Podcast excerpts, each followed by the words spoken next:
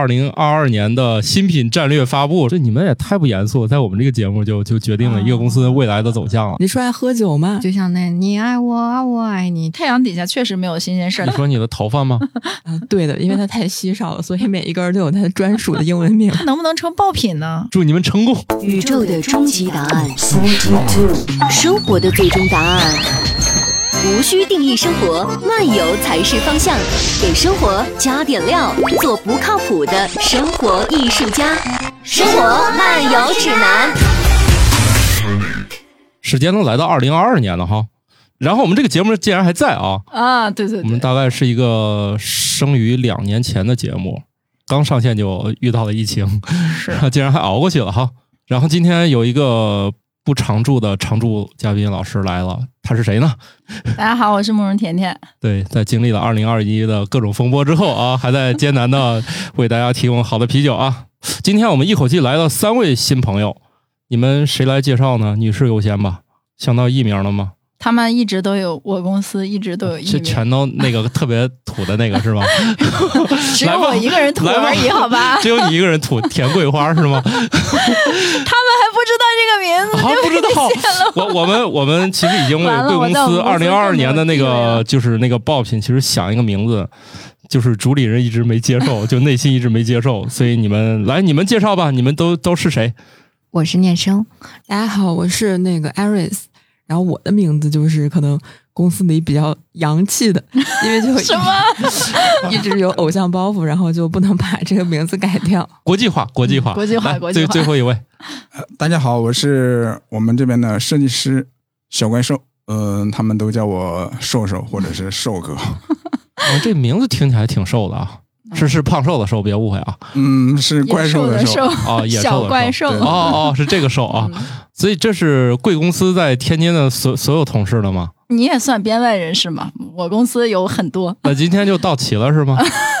这个神秘组织不能告诉你全部，哦哦哦知道吗？那嗨，你看我们公司虽然只有俩人，但即使这样都没在一块儿办公。可以那所以你们公司就算很很厉害了啊，对对，这么多人还能出现在海外的，哦。有成都的呀，有深圳的呀，有广州的呀，他连你们的酒都喝不上，就能为你工作吗？啊，对，全凭想象。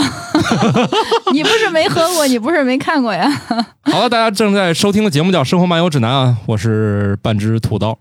好，我们今天来聊一聊 Block 的二零二二年的新品战略发布是吗？对对，这你们也太不严肃，在我们这个节目就就决定了一个公司未来的走向了啊。呃，没决定呢。我们因为现在还各种焦灼状态，所以要来这儿讨论一下你们还用讨论？啊。对呀、每次不都你决定就行了，呃，我是那么独断专横的人吗？不是吧？是你吧？我一直不接受名字，你就一直孜孜不倦的。那不是我呀，是大家一起起的。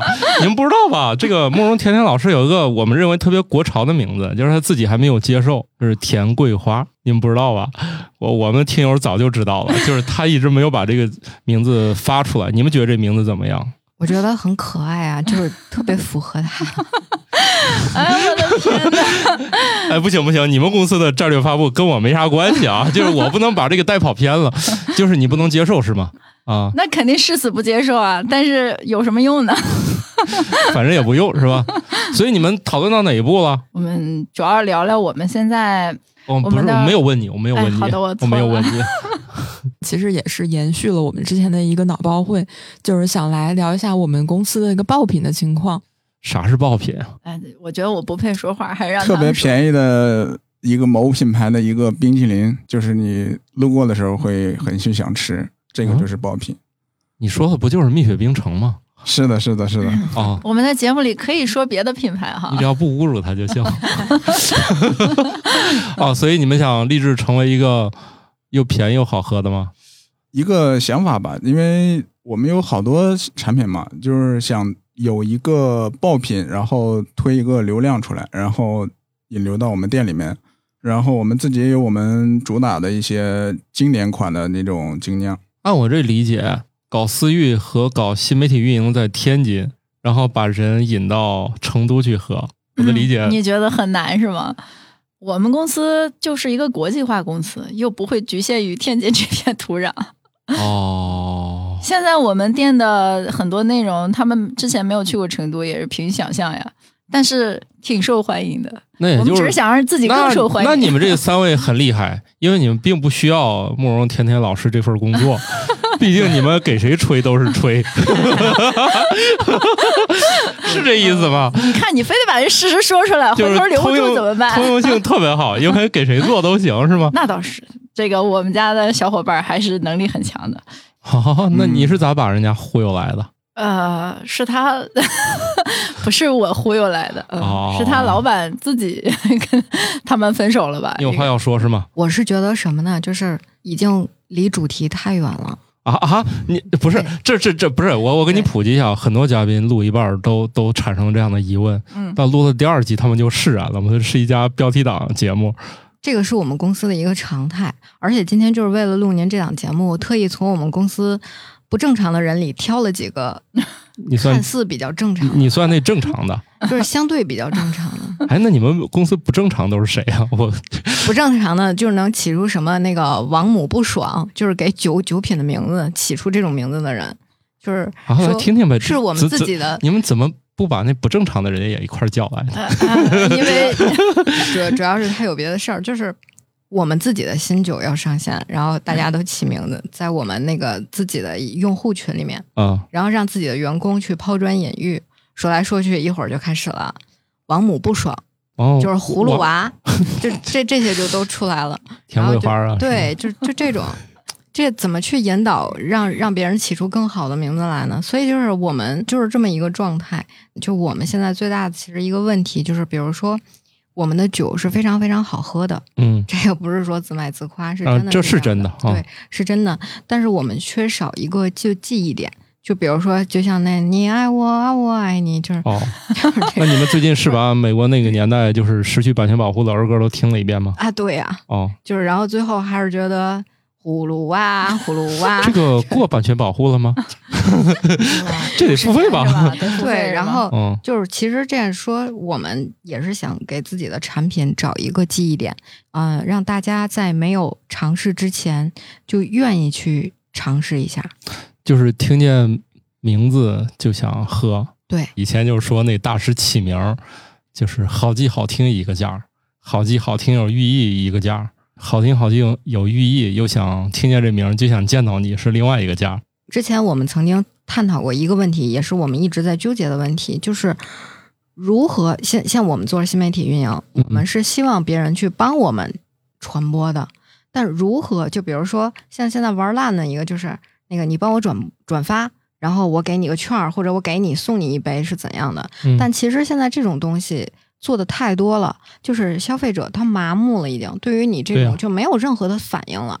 但是如何，所以这个就留给我们的一个思考，就是如何，就是让人愿意帮你去转发，让你让让别人愿意帮你去传播，这个其实是一个我们想要思考的一个一个点。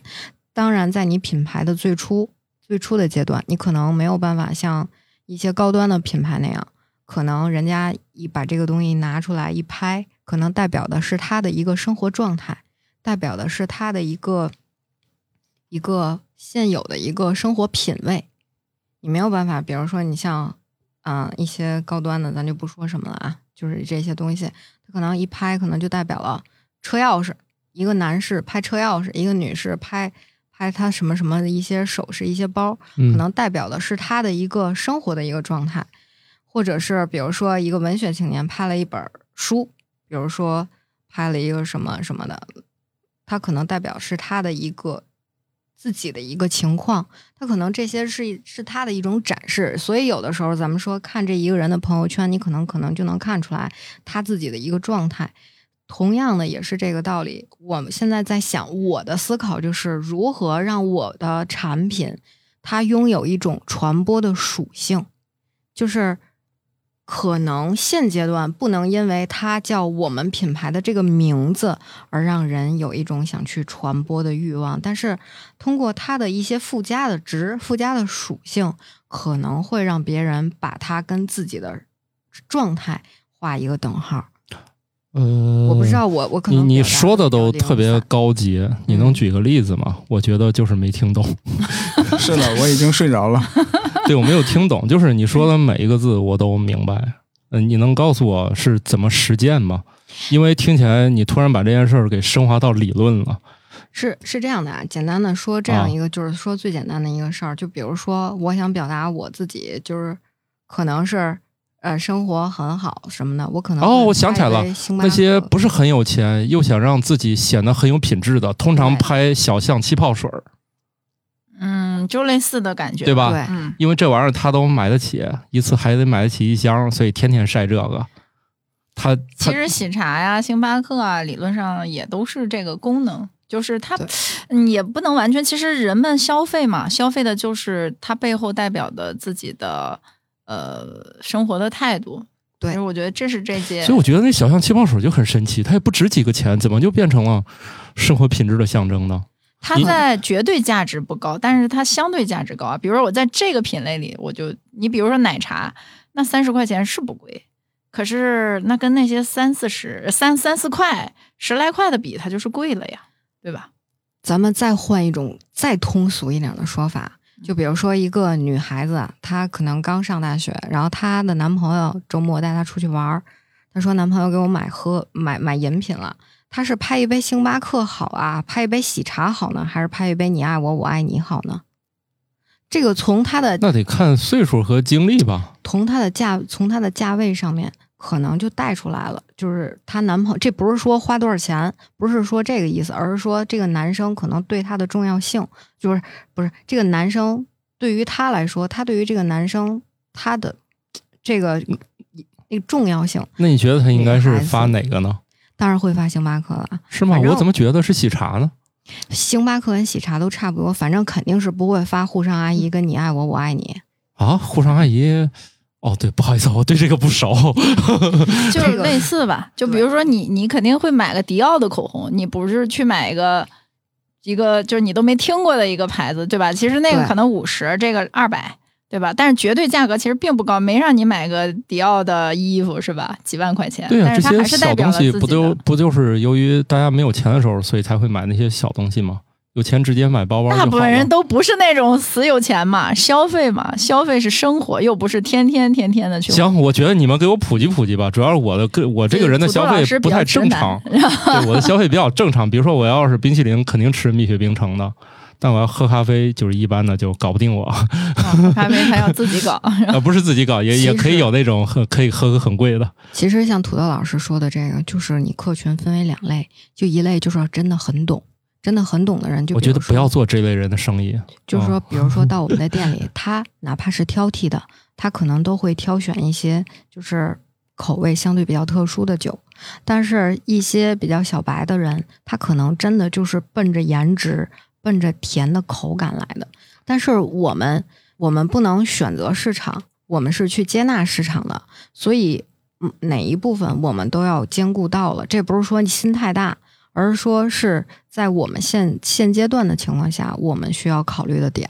我觉得你们那个酒本来就兼顾到了呀，就是硬核的也有，然后那种比较新派的不也都有？一个屋子里面多装几个酒头，不啥都有了吗？基本上现在能够到店的人都会喜欢我们，但是我们现在问题是如何让更多的人知道我们。这个现在啊就是说酒的品质啊，什么刚才说的这个呢，就是说代表着我们定位吧，就我们不做廉价的那种啊。然后这个，因为我们觉得这样做不出好的产品，它用的原料啊什么的这些，对吧？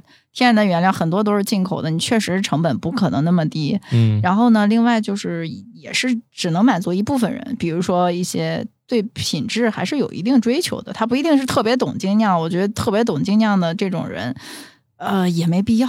大家喝酒其实就喝的这样的开心嘛人。特别少。对你去关注他们没有意义。对，但我们今天其实纠结的不是这事儿，就是我们的定位，我觉得还是挺清晰的。你看，你在我们也能，啊就是怎么能再拔高呢？因为这些都很好，比如说口感也很好，然后而且很特别，但关键就是在别人没喝的时候，他怎么能就想来呢？对吧？你你不能说我跟你说他家酒特好喝你就去，这不足够。我们就看，比如说那些真的在社交媒体上传播度很广的这些品牌，他们的爆品，呃，比如说喜茶的芝士奶盖吧，就是它的这个它能起来的一个爆品。嗯你比如说今年的瑞幸的生椰拿铁，对吧？就是这种又有话题性，在它这个品类里头又有记忆点，这种东西它更有传播性，所以让更多人愿意去尝试。尝试之后，当然如果你不好喝，那也不好，对吧？所以我觉得后一步我们是有信心的，前一步我们现在不够，或者就如何让全成都市民都去排队喝？呃，雇人排队啊 呃不是过人排队只是第一波热度，针对社区型酒馆又没有必要。就是说自传播有没有这个能力？你你是搞啥的？私私域是吗？哦，对，就是我这边的话，就是做新媒体运营跟私域这一部分的。艾瑞斯这边其实是管了好几个，因为不一样，一一波是用来就是领券儿，像瑞幸这种的，还有一波是深度运营的，就是社区的陪伴式的这个邻居们啊，什么就常来的客人啊，在里面经常每每天都得聊天儿什么的。难道不约在店里聊吗？啊、有时候是因为在群里喊了一句，他才去的店里嘛，线上线下嘛。哦，哎呀，原来思域是这么干的，就每天劝大家来喝酒是吗没？有，他他们自己劝，都不是我们去去说话，都哦是他，们气氛这么。好，因为原来的话都是酒香不怕巷子深嘛，但是现在巷子可能太深了，那就得把这个酒拎到别人家门口，跟他说：“你出来喝酒吗？”其实思域就是这么一个状态。我我觉得呃我我我很同意你们搞这个，就是以我现在这个经验啊，大家那个选一个产品，肯定不是冲这个越来越少的冲这个产品本身去了。当然，你产品本身也得也哎得是、得合格呃，但是由于我我认为现在产品多数都生活在对要不然你没法生存之上，否则你就一喝就不行那种，确实咱也不用讨论了。就我觉得很多行业都已经到了，就是一打开一尝就觉得这就是 OK 了，剩下的全是我喜欢这种和我喜欢那种的问题了，就很少再在品质上有那种低水平竞争了。你看我前一段我卖咖啡那也是，其实我我不干这一行，我就是纯自己玩儿。但是由于我过去逢年过节老是会送一些咖啡给别人，就是会委托工厂，然后他们就每天都嗷嗷叫说：“你这东西能卖给我吗？”我说没有，就是送完这一批就结束了。最后我说，既然你们嗷的那么狠，那我就做一批，看你们买不买。结果还真是一晚上就卖了三千多块钱，不是你们别笑，这金额特别小，但问题是啊不不小不小，但是我啥也没有酒馆里还我。啥我啥也没干，就是我就在几个那种群里面就发了发说，你们嗷了那么久，现在这个咖啡可以买了，然后就一晚上卖了三四千块钱。最后他们拿回来说我喝完之后有点心慌，我说为啥？他说我平时从来不喝咖啡。你说这样的人，就就是我觉得现在很多产品都是这样，他更多的为精神内核服务了。我觉得现在的消费，你说这个酒他非喝不可吗？也没至于吧。但是我们现在坐下来，我们觉得确实酒比咖啡啊、茶饮还多了一层社交的属性。那当然了，对，因为大家喝了酒之后就更愿意聊天儿，那是我们酒馆里头这些人大部分都离得住的比较近，所以他们就一来二去的就熟了。但是如果说他是你旁边的咖啡馆，再近，可能你们也缺少走出一步聊天儿的那一个咖啡馆，大家一人一桌，把电脑一打开，耳机一戴，这跟其他跟其他桌有啥关系？越喝越精神。是是，我们这越喝越开心，然后就聊起来了。这样的客人很多，所以就是还挺热闹的。因为那个群是疫情的时候拉的，就疫情的时候哦我们不是给封在里头了吗？上次节目的时候还聊过嘛。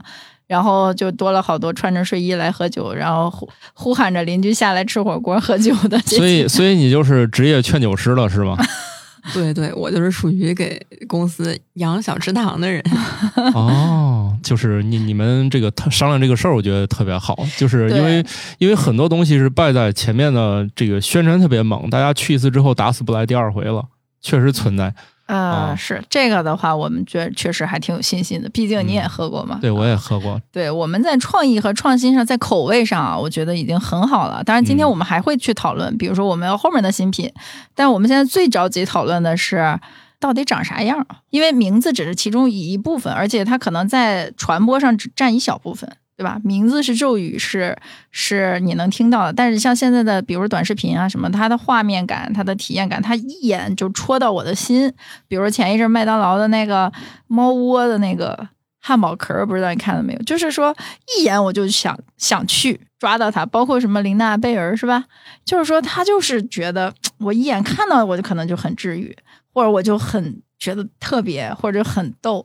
现在也很卷，知道吧？就是说哦大家都在拼脑洞、创意，因为产品都差不多的，就是品质的情况下，但是你们这产品这精酿，它怎么能在包装上玩出花的？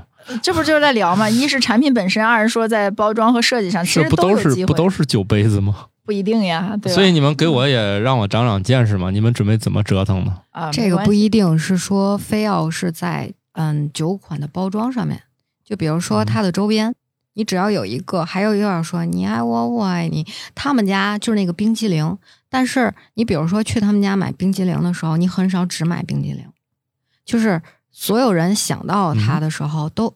您不知道，但是我们主要是我不知道，因为我不知道他家除了冰淇淋还有啥。蜜雪冰城啊，卖奶茶呀，对啊，蜜雪冰城啊，对啊，五六五六块钱的奶茶呀，我就印象中就一块钱那冰淇淋挺好吃的。奶茶、现在涨价了吗？果茶两块钱，哦，涨价了。奶茶、果茶，他家啥都有。哦，但是就是说他们家最引流的就是这个东西，但它就是一个爆款。我们现在在考虑的是什么呢？是到底是推爆款，还是推我们的王牌产品，就是推一款招牌产品，在这些玩法上面去做一个引流。都在做盲盒，虽然说盲盒现在已经不是特别新了，但是最近我看到很多大 IP，他们都在出盲盒相关的对呀、东西。这这就别人都验证的事儿，咱干嘛不干呢？对呀、所以我们就说，如果你想爆头，你也想不到一个就是跟别人不太一样的地方，那我觉得可以蹭这个热度。哎呀，冷静一点儿，我们这些人可能哎天才的概率不是特别大。对，所以我我我就是一直觉得吧，就是别啥事儿都原创，就人家那干得好。你看最近不是麦当劳还搞什么咖啡盲盒，对呀、我都晕了。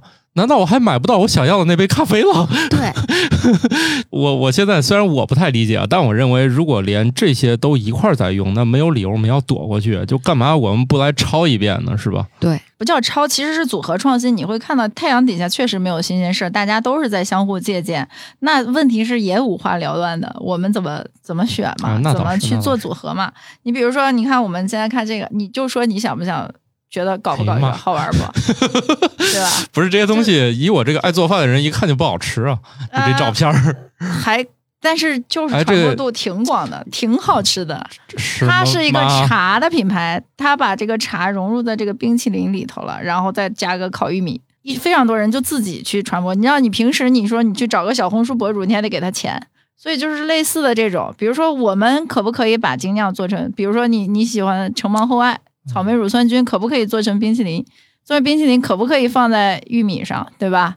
玉米是一个，我那天想，我们可不可以放在椰子壳上？椰子壳是一个，我可不可以放在贝壳上？这两天就跟那个硬壳，就是哎，你也可以你对植物也很了解，你也可以给我们提供一些灵感。我我不懂，但我就说别说这个人都以为我明白，还以为就是我天天跟谁一块儿工作，我就能学会。我要能学会，我不就替他干了吗？你你你也是科普大 V 好，那我就在想说，那除了那你们在成都的话，难道不应该用竹子打酒吗？竹但是看不到子他们好酒体像有 三聚氰胺什么的，我查过，就是那个竹子能不能做成一个杯子，但是好像那竹子那个食品安全有点问题。那肯定有问题。这种它最多用个一两次，您而且你们又不经高温，肯定会出问题。这个，我们就让他带走。就是如果是这种东西，我们就想让他带走。我在青岛遇见了一个特别有意思的，可以跟你们分享一下。就是在青岛遇见一个咖啡馆儿，晚上其实基本上没有客人，你知道他们在干嘛？他们一直在洗杯子、擦杯子。但是这个杯子并不是说是用完之后清洗，而是这杯子就是顾客第一次来的时候，他的第一杯价钱就含这个杯子了。然后含这个杯子之后，他就可以拿走了。下次再带这个杯子过来，就一杯就五块钱减掉。所以就其实有点像那个星巴克那个，你用他家的杯子，下次来能便宜。但问题是星巴克的杯子实在太贵了，嗯，他家就是那个，其实咖啡才卖二十多块钱，还给你个杯子，然后这杯子质感还是非常不错的。结果一查那杯子也并不贵，然后他们就是用这种多少钱的？几块钱，不到十块一个好杯子。看吗？呃，我认为不错，我误会了，我以为这个杯子是要反复用的。他告诉我这杯子是你就带走吧，因为已经就是相当于呃白蹭了个杯子，就是然后哎这其实也是一种引流方式啊。而且其实很漂亮，那个杯子我认为普通人是不认为它只有几块钱的，因为你得去批发，然后你自己买一个加上运费，可能也得就是将近十块。但是你大批量买的时候，它就便宜了。就是那个酒杯，我之前也会买一些嘛，就是它也没有那么贵。这个东西我觉得咖啡馆成立，因为它第一它那个也也不太洒，它也没有说一晃出泡泡的。然后另外它有一个小口用来喝的，所以我就说仅供参考，就是其实那个这家就相当于他说我们光这个杯子，就很多人都是带这个杯子来喝的，甚至到了店里没想起来，就只好又买一个杯子回去，因为他们店里没有杯子，每个人买都是固定资产，就是他们家没有纸杯子，谁给洗他们还管洗是吗？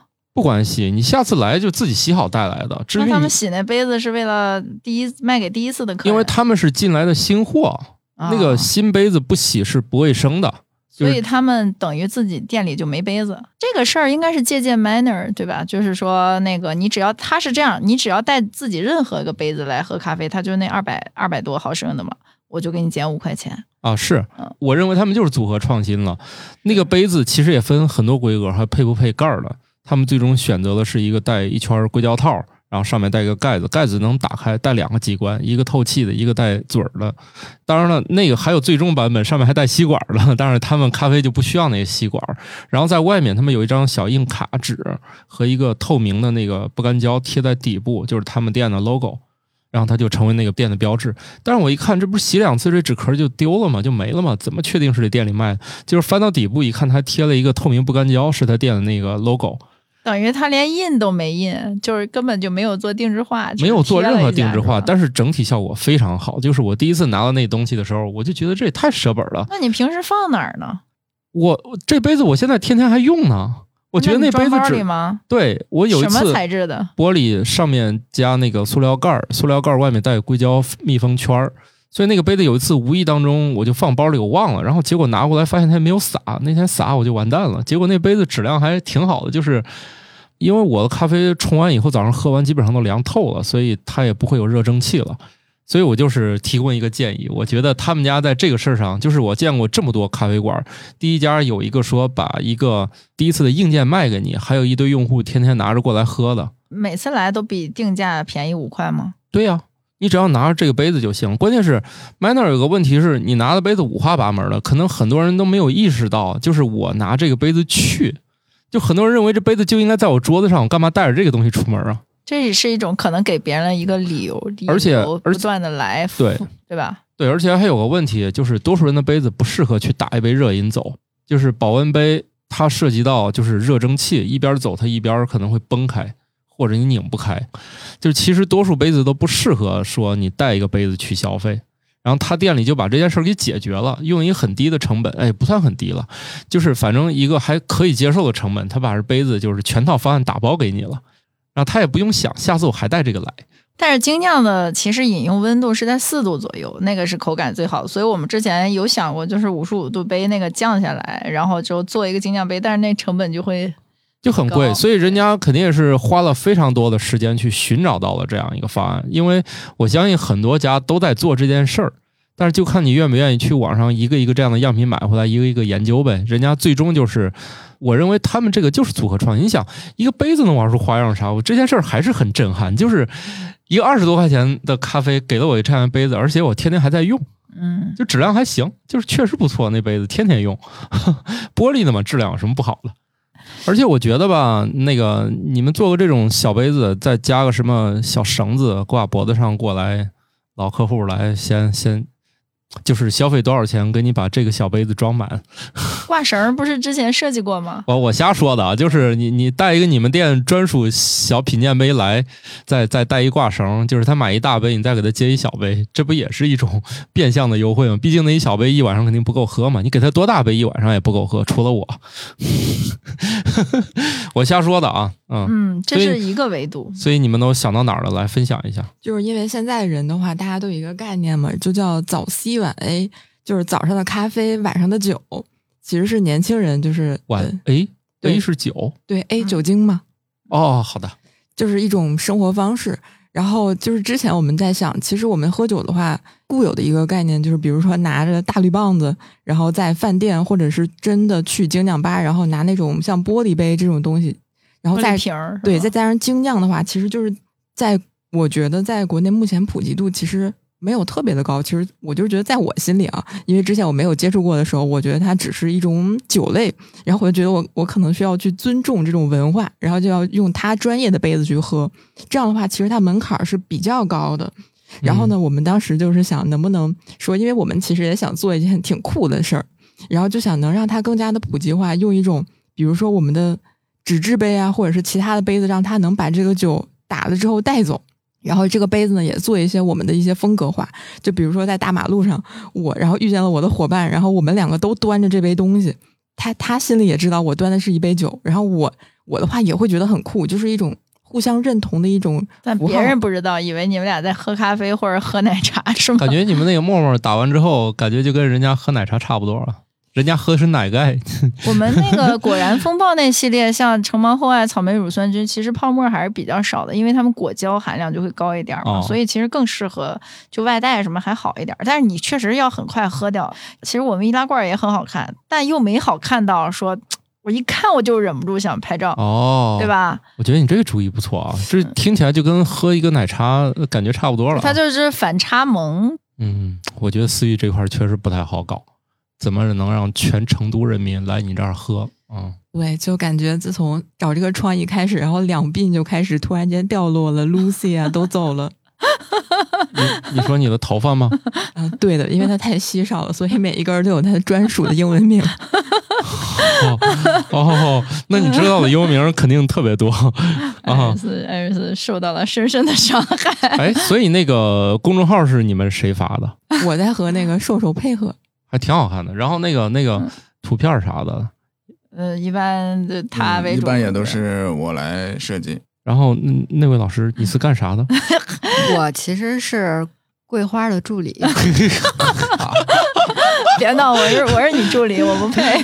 就是甜甜她有的时候就挺忙，所以就是我就带着他们俩干活儿。哎，其实我还挺好奇的，就是用这个公众号用内容吸引流量到线下消费这件事儿，我都不太懂。这个确实是可行的，是吗？你都百万大 V 了，你。就是我没有见过说咱线上热闹，然后让大家去线下消费，因为我见的都是其实它产品和线下都已经很成熟了，它线上只是加持，然后就是说像蜜雪冰城，其实它不靠那个，它已经都很好了，它在已经都很爆的基础上，然后是是是，再再引是爆一下，对我我见到就是他其实本身战绩就很好了，但是我没有见过冷启动说由于我没有用户，所以我在线上努力，然后把人弄到店里去，这个我还没有见过啊。当然，主要我我对这个不懂，我每次发完一个新的内容就会有客流的变化吗？公众号在最前期的时候，大家一直在做一些东西嘛，也是层出不穷的一些创意。但是现在的话，其实公众号也算是，就是比如说我们做的时候，也会说的比较丧，就是走到末期了。就是越到末期，其实公众号越打的是一个内容牌。比如说我们谈创意啊，我扔到十年前的话，大家会对这个东西一时惊起千层浪吧。但是现在的话，你一个创意可能就比如说我们的酒，你产品做到好了已经不够了。这个世界乱花渐欲迷人眼，你可能需要一个更能把它放大的一个东西，它可能是内容，可能是颜值，可能是其他的，或者是我们刚才就是土豆老师说的一些用杯子的这种东西去让他注意到你，就是怎么去抓到他的眼球这件事儿，其实是我们做就是新媒体或者是做私域这一块也一直在做的。其实公众号的话，就是想通过内容啊，去让大家跟我们产生一个共鸣，它是另一种打法。对，但是它跟冷启动没什么关系。你放心，线下你开店冷启动，一定是把周边的人你想办法告知他。比如说开店前，我跟想想我们周边的商户的拜访啊什么，这些嗯是、肯定才是冷启动，不可能说我写一个公众号零粉丝的情况下，我一下就爆了。那不是这个年代，那是初代的时候可能还有机会，对吧哦？？其实我也特别好奇你们这模式，因为我确实觉得现在我做内容已经力不从心了，你都力不从心了，别人咋整？真的真的，这个就是我我觉得写啥都有人比我写的更精彩，我弄出什么花样都有人比我花样更多。这就是卷的时代嘛，所以现在我们觉得精酿还没有开始卷，但是你看茶饮咖啡已经很卷了，是吧？大家都已经开始说对就是让你他们都吃饱，他们都本来是喝的东西，他们重新定义了八宝粥。对各种小料都给你堆在那儿。我们那天也讨论小料了，我说我们能要不加点芋圆什么的，然后那个让想想移动拍，说你那个就煮起来很费劲。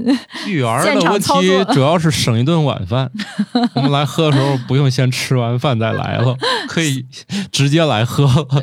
所以我们后来那天想的就是，我觉得一是玻璃杯已经没有太大的创意了，它也就长那样我。觉得你们说那个塑料杯还挺好的。塑料其实我们有，你也看到了嘛，基础颜值挺好看的，但是它又没好看到一眼就万年的那种嗨，水平。你你说那个都都都不容易，你 所以我们讨论的不就是那个爆品是什么？爆品就是在同样你没有投放或者少量投放情况下，就有更多的人愿意传播这事才行。而且现在人们普遍，你看我现在都在生硬的搞短视频，就是为啥说生硬了？以前我是图文时代过来的，就我现在搞短视频就特别生硬，还在特别早期的练习阶段。嗯，我觉得现在我看公众号也特别那个啥，刚看到前五行我就不想看了，就我不关心他后面都写啥了。我觉得现在人们好像对这个不感兴趣了。所以短视频就更得短平快的去呈现出这个最核心的亮点，你否则它没有那么长的时间去观看你。所以你看，现在大品牌的策略就是我让头部的用户都用上这个东西，然后就其他人认为这是行业标准，然后小白在选购的时候才会那你也得有个点啊，比如说戴森，对吧？他找着那个点是什么，对吧，？哎你们觉得这精酿的推广是在启蒙还是在就是起量？我觉得在不既不是启蒙，也不是起量，在拐点。就是第一要让产品很简单，比如我们说大疆嘛，大疆你你要是说搞着工业级，你再送给头部的那些人去拍，我觉得也不会在 C 端引起爆发，它一定是嗯简单。直接，然后好用了，让让那些普通的人也能操作出那个好的视角才行嗯，啊。爆品还是要有的，否则的话，别人一想可能就记不住你。所以我们前面我们认为我们的爆品是我们的挂壁系列，个人拙见啊，就是没有人能理解，就是说，你像咖啡是最难的嘛，是吧？因为你跟他说那堆完全听不懂，我也听不懂。专业的跟我说这里面有什么味儿，我都喝这么多年了，我也只能分辨其中的一两种、三四种就不错了。其实，所以你要透过就是宣传媒体去形容风味儿本身就是失败的。很多就是成熟的品牌，天天是在打颜色方面的宣传。就我就见一个号在写中国茶为什么比咖啡厉害，你知道他怎么形容的吗？他绝对没有形容这茶有多厉害，而是说中国的茶可以冲出七种颜色，你们咖啡能给我冲出七种吗？你说他在说了个啥呀？那红茶、绿茶、白茶的冲出来不一个色儿，你就一个厂出来的不同的那个红茶、绿茶，它当然是俩色儿了。但是你看人家找这点就特别好，跟老外说中国茶有多厉害，绝对没有跟他说我中国的茶有多好喝。风味儿、味道的宣传永远都是弱势的，在任何时候都无法去做到。我们现在没想通过风味儿啊，所以我们就想说通过梗，或者是比如颜值，或者是玩法。我啊我觉得其实你们那个草莓乳酸菌，它给我留下印象，并不是喝起来有多牛，而是我第一次见到了一个紫色的啤酒。嗯 特别是女生，是不是天然就对颜色呀、风格这些就敏感？你让糙老爷们儿喝就行了嘛，美式 IP 啪一上喝就完了。但但是他们反正也不太会发朋友圈儿，其实能起到宣传的，还是以这种。是不是以女性消费还一个挺重要？因为男的他喝这个他也没啥好说的呀。他只会发个定位，还有谁来？嗯，颜色的从我们实践来讲，成图率是会高一些，因为毕竟普通啤酒或者就算精酿，比如你喝的 IPA 什么，它也就从从外观上看不太出来的。但是你说的我们的挂壁系列的颜色肯定是好看的，我觉得吧我觉得你说出“挂壁系列”这四个字都差了口气。啊。我们想用这是嘛偶玩意儿啊，然后盲盒呀来体现出挂壁，就比如它可以挂在杯子上。我我觉得这个词不不是特别正面。说实在的，你有什么好点子被否决了，愤愤不平的可以拿出来说一下。对他一直期期盼着我们就是就是大家大打一架，然后就摔门而出，然后他就觉得这个对你有什么这节目就指好主意，着我们几个然后被否掉了，特别不爽的拿出来让我们大家听一听。开心一下。嗯，我有点子，但不知道是不是好主意。大概这个我们酿酒的时候，现在都是一些什么五谷杂粮啊，加一些水果果泥啊什么的。嗯，我是东北人啊，那个苹果梨大家知道吗？就是花盖梨是那种山梨，灯笼果就是姑鸟学名，嗯嗯，还有就是龙葵，也是那种一种茄属的一种东西，我们小时候经常会吃的那个东西。这几种东西是我基本没有看到有用原料去酿酒的，而且我自己组合了一下，那个苹果梨加花盖梨加姑娘，呃，叫双梨鸟，我还给起了个名字。感觉这也不用吃晚饭就可以去了，也挺愁的。这个是酿酒配方是吧？这酿酒咱们现在是配方啊两个嘛，一个是配方上的创意，一个是说产品的。以我对这个啤酒不多的认识，像你这样的原生原料进入酒里面还挺困难的啊。对，是吧？呃原生原料，就像比如说摆个苹果，说咱把这苹果切碎了隔离，其实这个还那可以用苹果汁嘛，是这个都有处理方法对。，但你在设计上有没有什么你想提出来，或者当年提出来觉得不好的被否掉的？还没到那步，嗯你老想挑起矛盾？已经忘了，这个早上睡觉睡得太少了。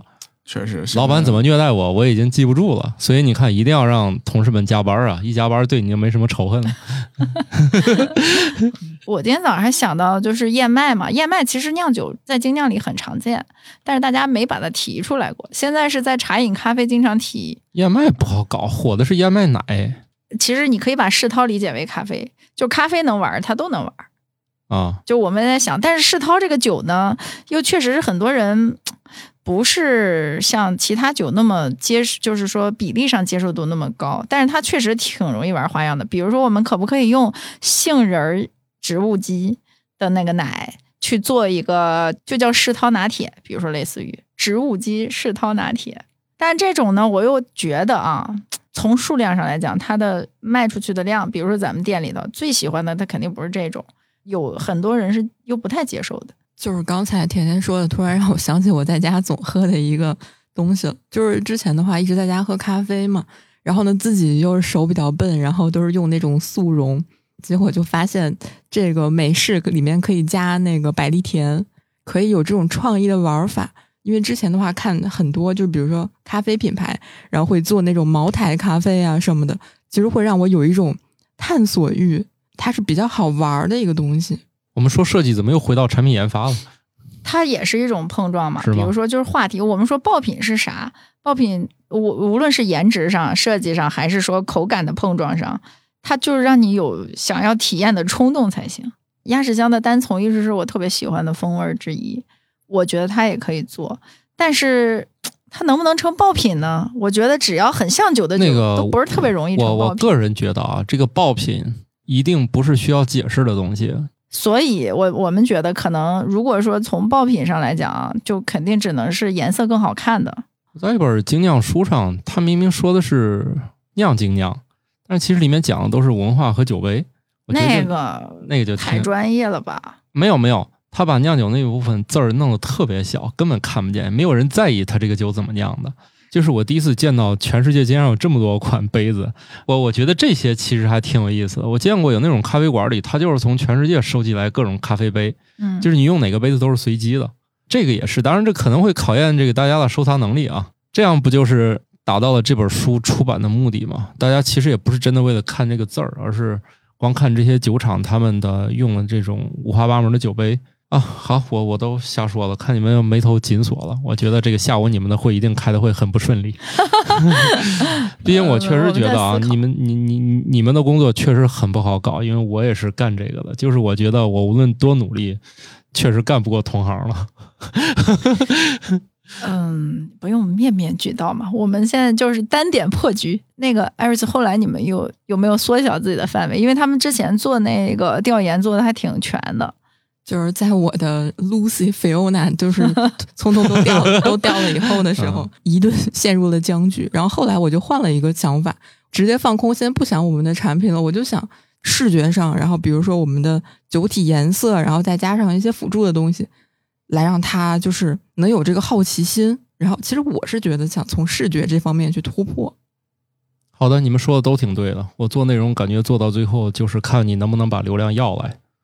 哦，真的真的，我我从我现在的经验，而且以我从业多年的经验告诉我，这大家内容都能做到这个极限之上，剩下就看谁能不能把流量要来。那我问你，抖音和小红书的流量，你觉得容易那么容易？所以我所以前面你们都是正经的，我最后说一个以我的经验啊，但是可能不一定构成建议，就是我把那些粉丝数也没那么多的小红书博主全叫来，你们就摁到店里挨个喝完就拍照，你们就全都排队来。我觉得与其把钱慢慢的花，就不如把全成都市的那些小红书博主联系一遍。就是粉丝少的我免费给你一杯，粉丝多的我可以稍微给你点钱。就我觉得这就是目前流量的没没有什么捷径了。我觉得现在、嗯要么就是说我就不停的投抖加，就是而且不能停，停了前面钱也都基本上就不太好使。所以就是我觉得现在我我做到现在，我也认为就是呃，爆款是有它的密码的。但是如果说咱一直都没找到就来粗暴的，就是那种不停的找人弄，就我们的成图率是高于普通品牌的，这个我们都有数据嘛，你也是来，嗯但它又没那么高。爆品是说一一下子就高了很多，这个事儿你要先把哦这个产品设计好。但是你花了这么大力气，目的也只是为了吸引方圆三公里以内的人吗？那没有，那我的店多了，它不就能吸引的人更多了吗？现在不就是说基础打磨产品的时候，你如果哦基础颜值没有到成图率，相对来说，我觉得还没有达标。我觉得我主要是跟你的思路不太一样，因为我觉得我做内容已经进入死胡同了。你你你你是是在那个瓶颈，我们没到那个程度、啊。我我觉得我已经到了死胡同了，我觉得剩下就是拿钱解决问题了。哎，拉拉回来，拉回来，就是说钱现在这个阶段那么投是不划算的，因为我们每天都在测算 ROI，就是，但是我觉得还是产品力没有到那个没到那点。程度啊。因为我们都看到那些，比如说做的好的品牌，因为你要突围嘛，你又钱没有人家多，你又想让别人记得住，你肯定是产品上下功夫，然后这样的话，你即便找博主，即便传播，你可能用更少的钱就获得了更大的曝光，这肯定是靠你的产品力了，就是大家成图力。从我们这个角度也一直在寻找更低廉的内容产生方式，因为靠传统的找人去写，现在成本非常高了。啊、就是现在光写写字儿就已经价钱就起飞了，包括我们现在写都已经出现了千字万元的稿费了，就是价格已经真的是起飞到我们接受不了了，所以我们去寻找感兴趣跟这一行过去关系不是特别大的人。我们想办法让你们去产生，然后千万别几个人憋在屋子里面自己去琢磨。那写啥？你说的是写什么东西呢？各种方面，包括我们去做动画片儿，包括我们去做各种各样内容形式、短视频啥的，我们第一件事想都不是如何做内容了，因为我们觉得做内容对我们来说太熟悉了，就跟你们来说，做酒对你们来说最熟悉，而且你们的产品，我认为啊，已经没啥在这个阶段要改进的，都已经非常好了。嗯，现在就是看怎么能让传播，而传播这件事最难的就在于几个人坐屋里非要搞出一个爆款，我觉得这件事儿本身就够费劲的。这事儿传播没有问题。比如说，我们觉得现在线下红利就是让一堆，尤其是那些比如特别想粉丝暴涨的这些，比如说短视频博主，就来你店里拍，而且有时候成本并不高。然后呢，最后有海量的内容，或者说一堆内容里头，你看，哎，他拍的哪个点嗯，其实是比较好的。对这个是我我这个是第二集。第一集你还得把产品力先打造出来，而不是说我们几个把把爆品以及视频内容什么全全想好了。所以你看，我们俩的分歧是在这儿。我认为这个创意是来自于他们，他们认为这个杯子不够好，这个颜色不够好。那不会，他们来拍都是拍你好，你让别人说他不可能说你不好，或者或者除非是你来了，你让他除了拍视频之外，你告诉他你给我提意见，你觉得怎么好啊？那没人这么干，大家现在都忙着挣钱呢，你知道吧？那我觉得还是人可以再找找。嗯，我现在越来越倾向于遵循自然法则，比如百分之三的转化率。我现在越来越发现，就是我搞内容不如去搞流量。真的，我我就是觉得，很重要，但是流量就越来越贵，最后大家越来越卷。为什么线上都跑来看线下？不就因为线上太贵？你无论怎么样，它也是不。它是一个我我不知道这怎么形容啊。我们之前找我们就是流量找我们，是由于内容便宜，然后内容贵了之后，自然是先去找流量了。它一直是这种关系。现在流量也很贵，可以看看，就是说现在为什么今年双十一就不太行了呢？因为大家发现这事儿烧起来就没有效率了，所以大家才开始又开始修炼内功，说创始人们终于可以认真的去想自己的产品和服务了。所以他这个事儿是它是一个循环来的现在就是流量很贵我，主要是觉得你们的酒已经没啥可修炼内功了。所以我们修炼外功嘛，比如杯子呀、容器呀、玩法呀，就是酿造上，我们觉得我们已经确实是 top 级的了，但是它不够嘛，你总不能用酒酒糟渣，然后做一个啥，然后那个第一成本确实太高了，因为我知道就是星巴克的那个也跟我是好朋友嘛，他们的那个研研发的这个东西的，就是星巴克的咖啡渣做成的杯子、桌子、托盘，他就一直在宣传。也也确实是一种环保，否则你回收也是挺麻烦的。酒糟也可以这样做，但是就是我们作为创业公司也没有那么大的资本去做这个事儿。这事儿一旦启动，就是个挺大的，还挺贵的那些，挺贵的，做不了，对吧？那如果是甜品，它就是一个搭配精酿来喝的东西，对吧？比如说现在的那个曲奇杯子可以吃的咖啡，这现在主要都建成标配了，原来是挺特别的。一个搞这个头疼在于，你搞一原创，就代表原创很贵。比如你先发没事儿，我们也可以啊借鉴嘛，就很贵。然后呢，一旦这东西成为行业标准了，然后你随便都能买到这个新奇的东西，但就是证明你也证明了它已经它已经到了生命的末期了。对，那你就还要再创新嘛，或者说其实可以跨界组合嘛，对吧？那你说它从哪儿来的？那咖啡可能从茶饮借鉴来的，对吧？所以这个事儿，我觉得是可以借鉴。我们觉得自己完全在那儿烧脑去想，可能也是确实费点劲。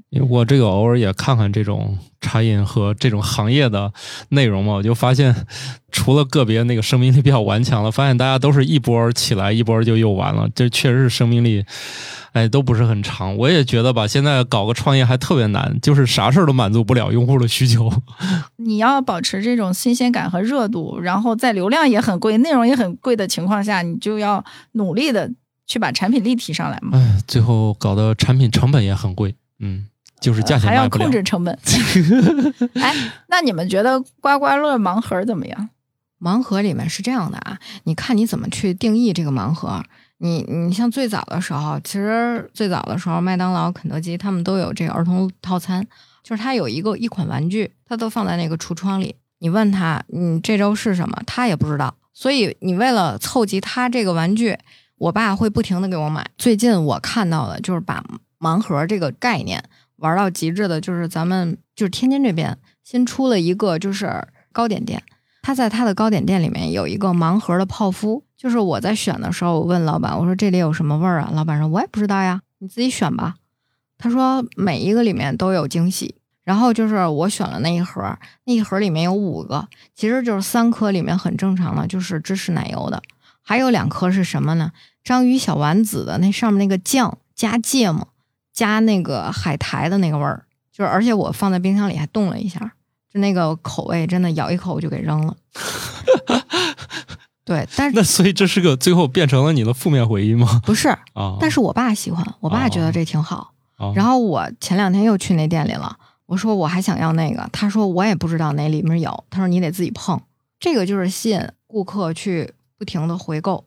然后还有就是他在店里面，就比如说我买了一，我买了还买了他的别的东西，他说你看你可以抽一个，就是他有那个一个小的一个玻璃柜里面就有，这不是新年开运嘛，它有红色的小牌牌，然后上面有什么快乐呀，什么逢考必过呀一堆。他说你买了这个，你可以抽一个这个，嗯然后你撕开了一看，哦，里面是一个我我这个就是快乐。他说什么呢？他说如果你要不满意的话，他说你把这给我，你还可以再抽一次，就是可嗯能有一个人有这么一到两次的机会。嗯但如果你还想要他那个，可能你就要再买，然后再抽。在我前面的有一个女孩，我是真的看到了，嗯，她最后这样跟店主说：“她说你卖我一个行吗？”店主说不卖。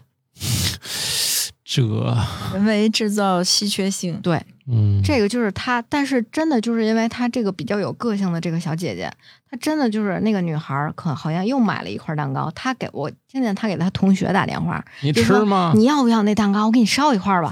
对说我不想吃，新开的挺好吃的，就非要给人家买一块儿。其实她就哦想再抽一个，她就想要那个。啊，但是这个我的意思是什么呢？就是我们可以在这个上面去做一些小的一些东西，就你的成本不一定很高，然后这个东西完全就是一个噱头。主要我们进入了你多努力，它也很难有传播属性的时代了。对，所以现在一切营销都特别的原始，就是加微信陪聊天儿，加微信陪聊天儿。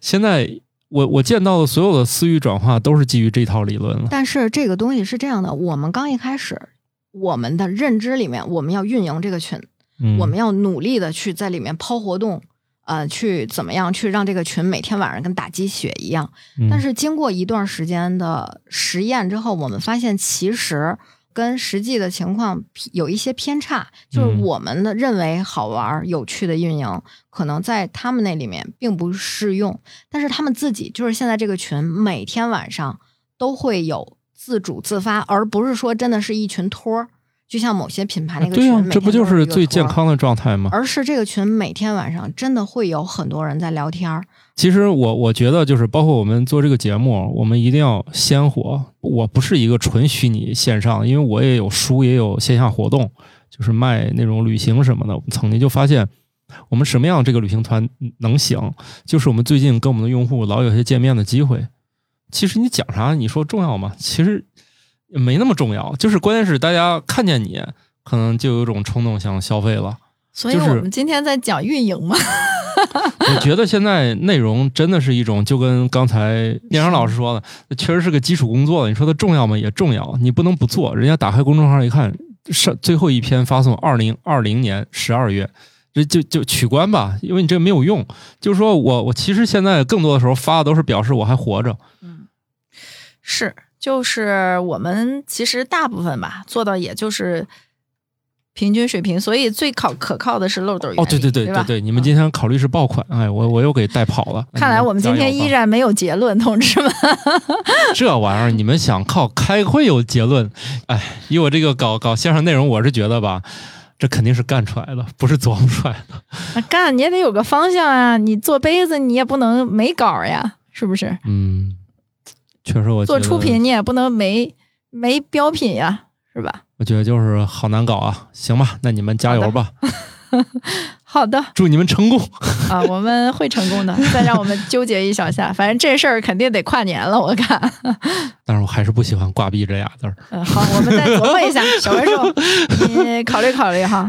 嗯，啊。好的，好那我们节目就这样吧。虽然我们没有得到任何的有用的这个节目的收获，正好是生活但是漫游指南。但是我们节目一贯的调性就这样，希望大家这个 可能也没什么用啊，自行体会吧。自行体会吧。好，那我们节目就先到这儿吧，谢谢各位的到来，希望以后接着来啊。好的，谢谢，谢谢拜拜。师。拜拜。这位男士最后终于说了句话。醒了。感谢各位听友收听《生活漫游指南》，我们有一个公众号《生活漫游指南》，欢迎订阅。同时呢，您还可以加入我们的听友群，只要打开微信添加朋友，搜索“生活漫游指南”的拼音全拼，就可以添加管理员了。管理员会把大家邀请到群内，和我们众多热爱生活的听友们，还有我们的主播以及嘉宾聊起来吧。节目的福利还有很多，欢迎加入一起讨论。感谢收听，下期更新，不见不散哦。